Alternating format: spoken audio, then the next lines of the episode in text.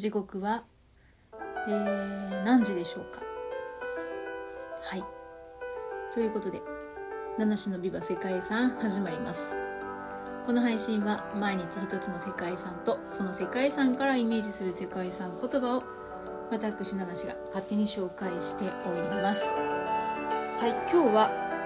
11月30日です。はい。つまり今日で11月が終わるということですよ。うん今日終わったら、えー、2023年も残すところあと1ヶ月ということになるわけですね。はい皆様いかがお過ごしでしょうか？さてさて今日ご紹介する世界遺産はドイツの世界遺産でございます。本日はバルトブルク城をご紹介したいと思います。バルトブルク城はバルトブルグ城はドイツのちょうど中央部に位置する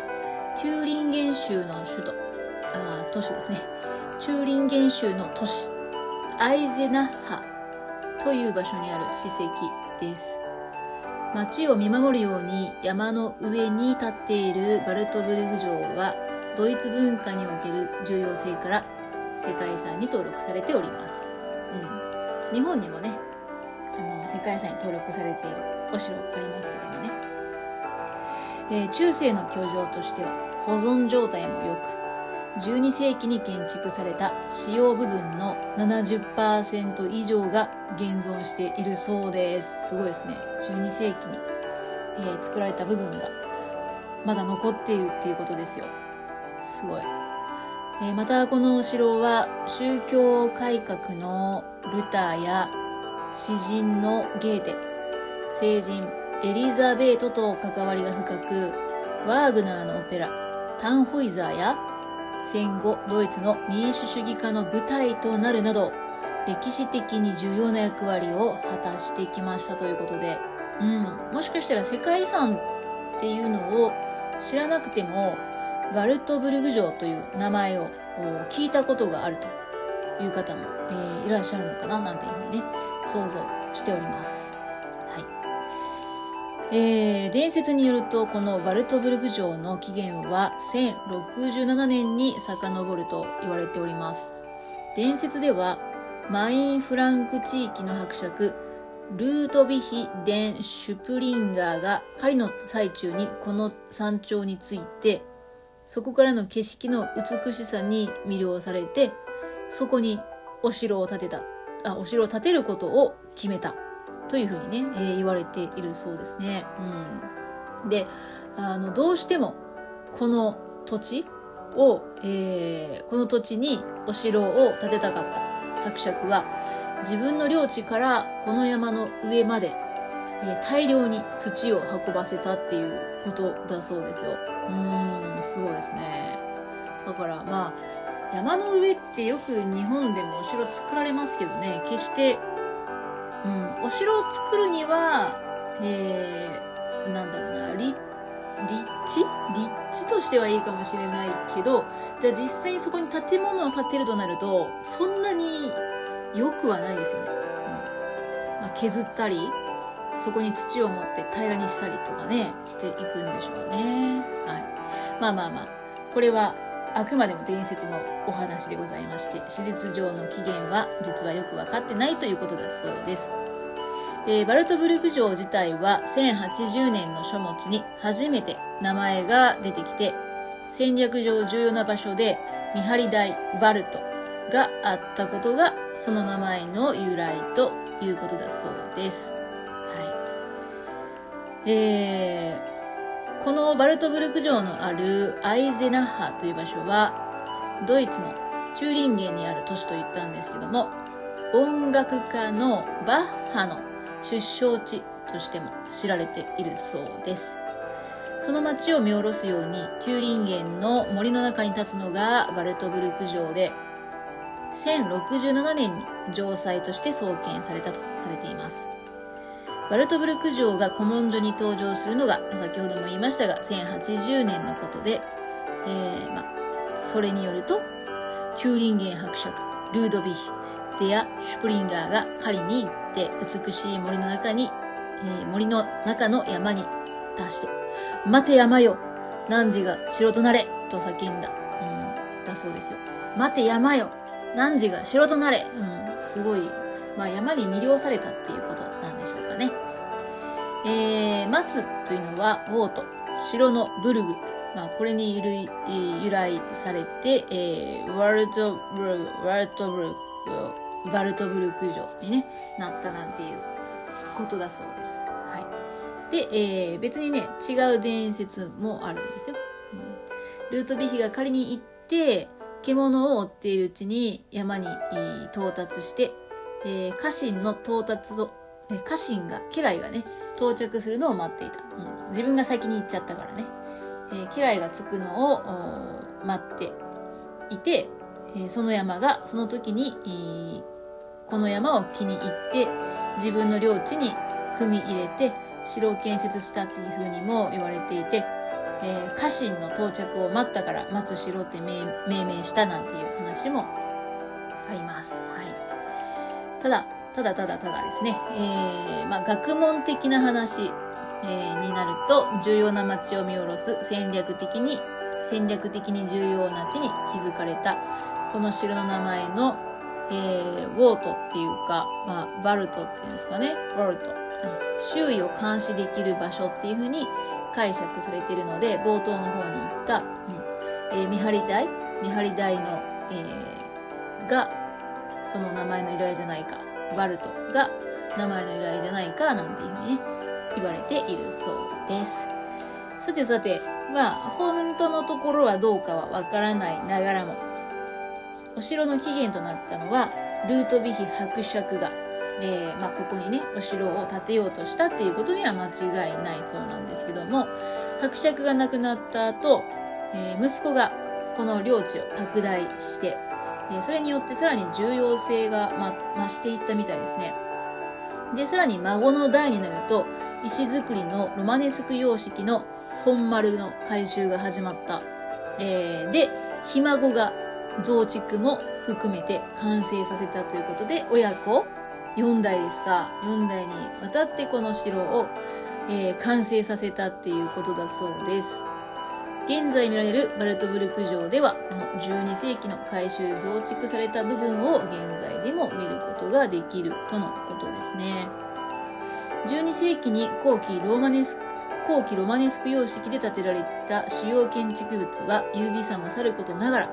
ドイツ文化史において重要な場となったことで名を馳せるようになったと。バルトブルク城については建築の背景もね、今言ったお話なんですけれども、えー、あそれ以降もね、歴史上での存在っていうのが非常に重要だったよなんていうお話もあります。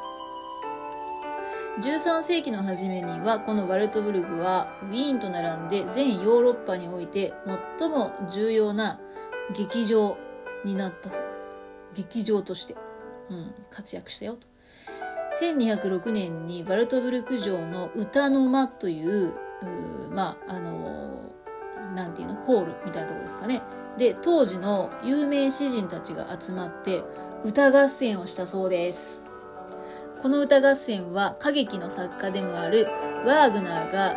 19世紀にオペラタンホイザーに導入したことで世界的に知られるところとなったということだそうです。歌合戦。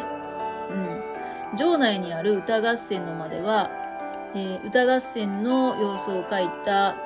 シュビンド作の色鮮やかなフレスコ画が残されていますよっていうことだそうです。で、えー、その舞台にはワーグナーの歌劇タンホイザーの説明文もあるそうでね、えー、ここがそのタンホイザーの舞台だよっていうのがわかる、そんな作品となっているそうですね。うん。え、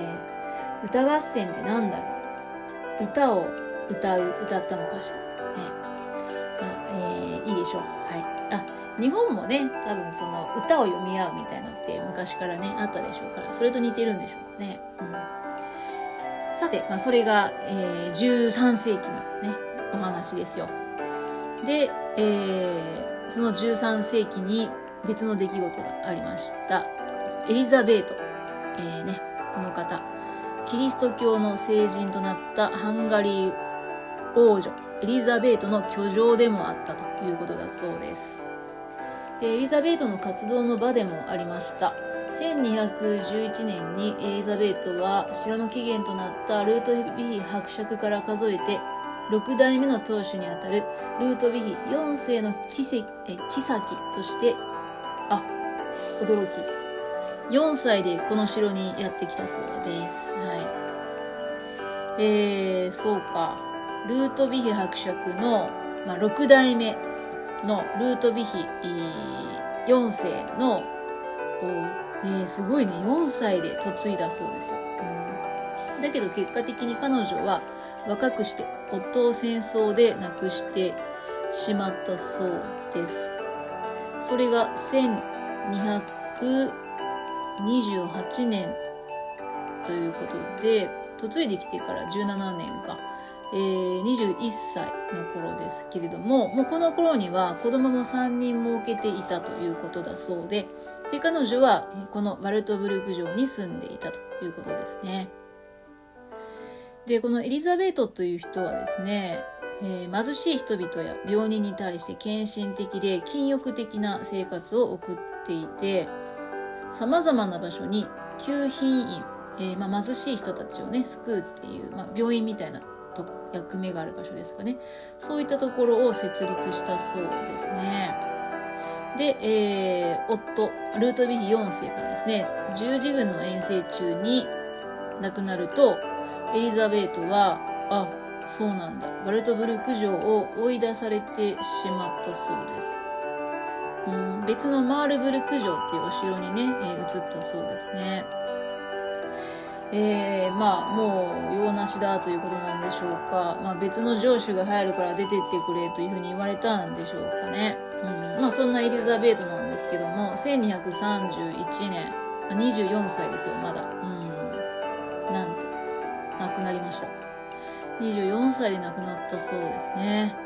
で亡くなるまで、えー、彼女自身は修道女として熱心にフランシスコ会派の活動に取り組んだそうです。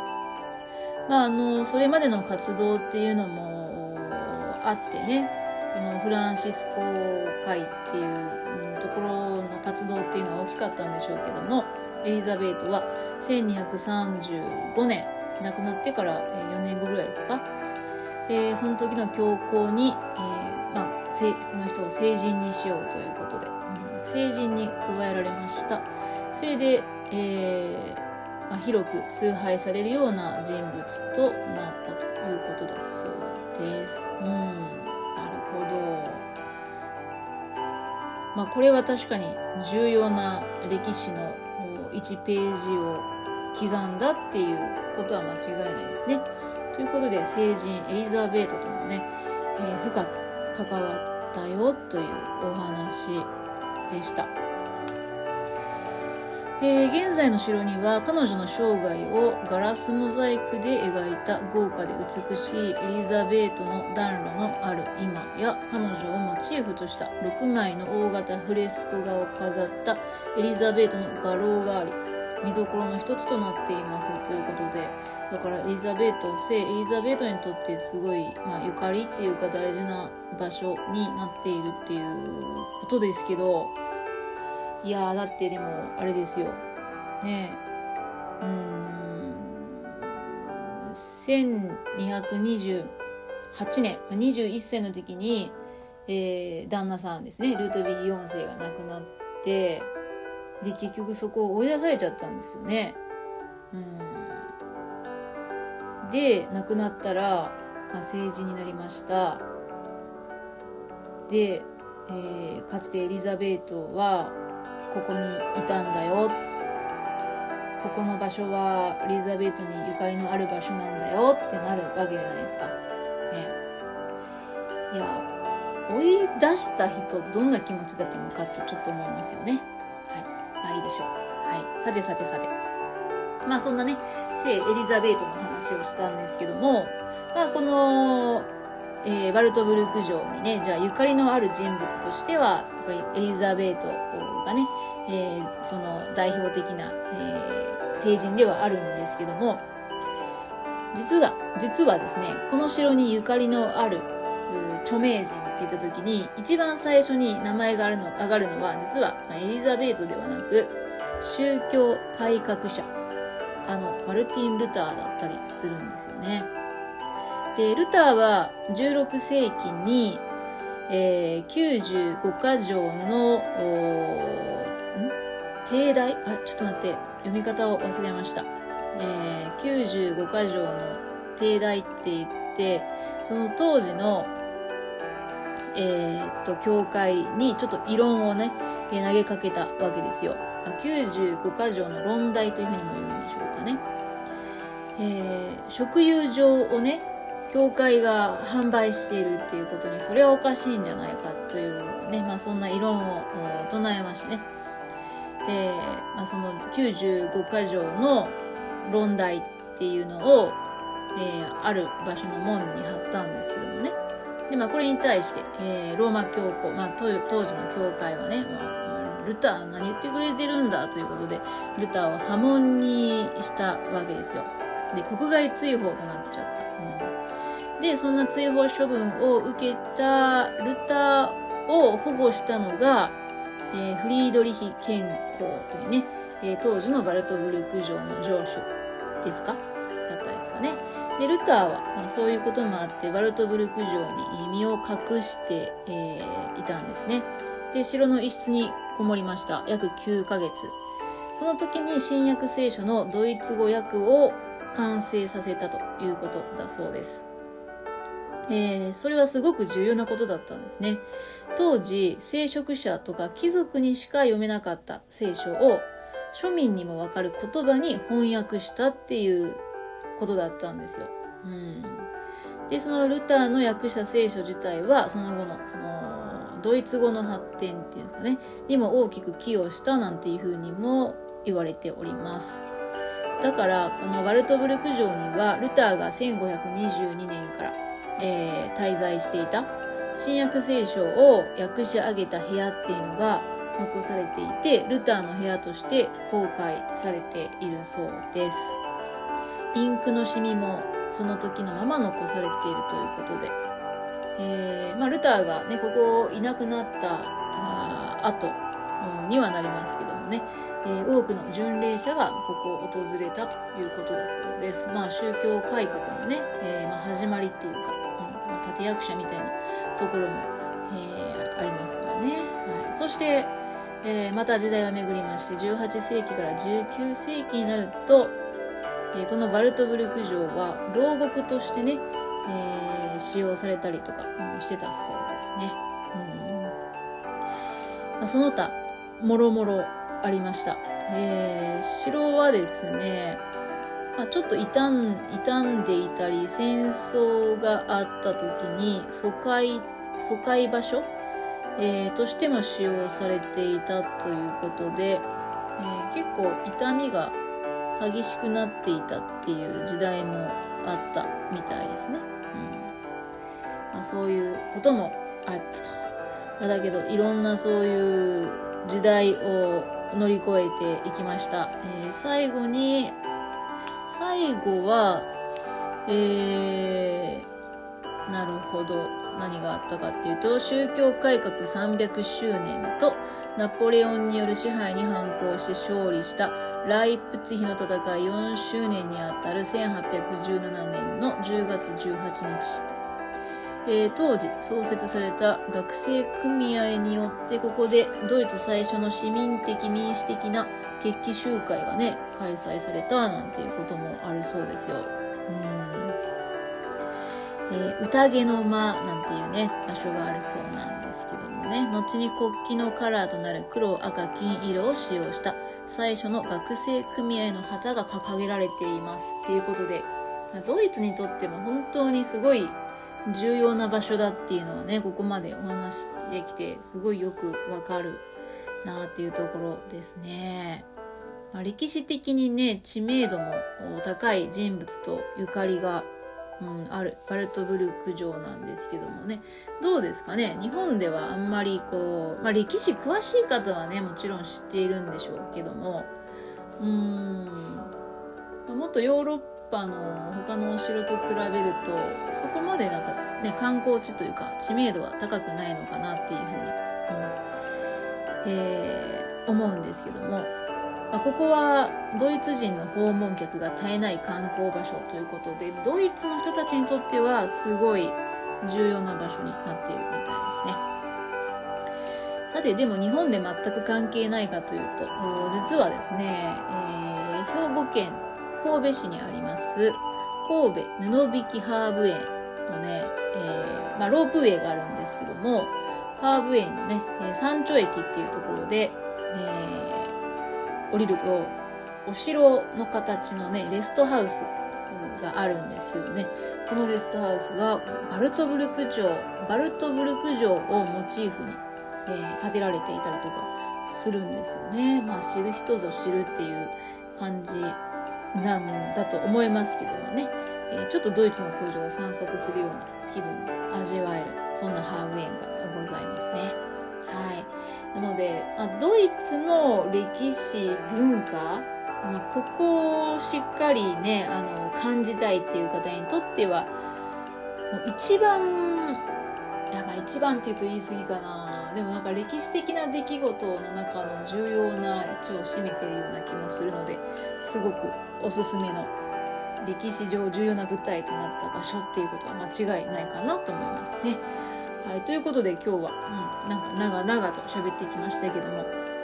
ドイツの世界遺産バルトブルク城をご紹介してきました。世界遺産言葉は歴史が刻まれるということにしております。はい歴史が刻まれた世界遺産バルトブルク城。いやーちょっと行ってみたいですね。またドイツに行く機会があったら、えー、予定の中にね組み込めないか検討してみたいと思います。ということで最後までお聴きいただきましてありがとうございますでは皆様素敵な一日をお過ごしください。むなしでした。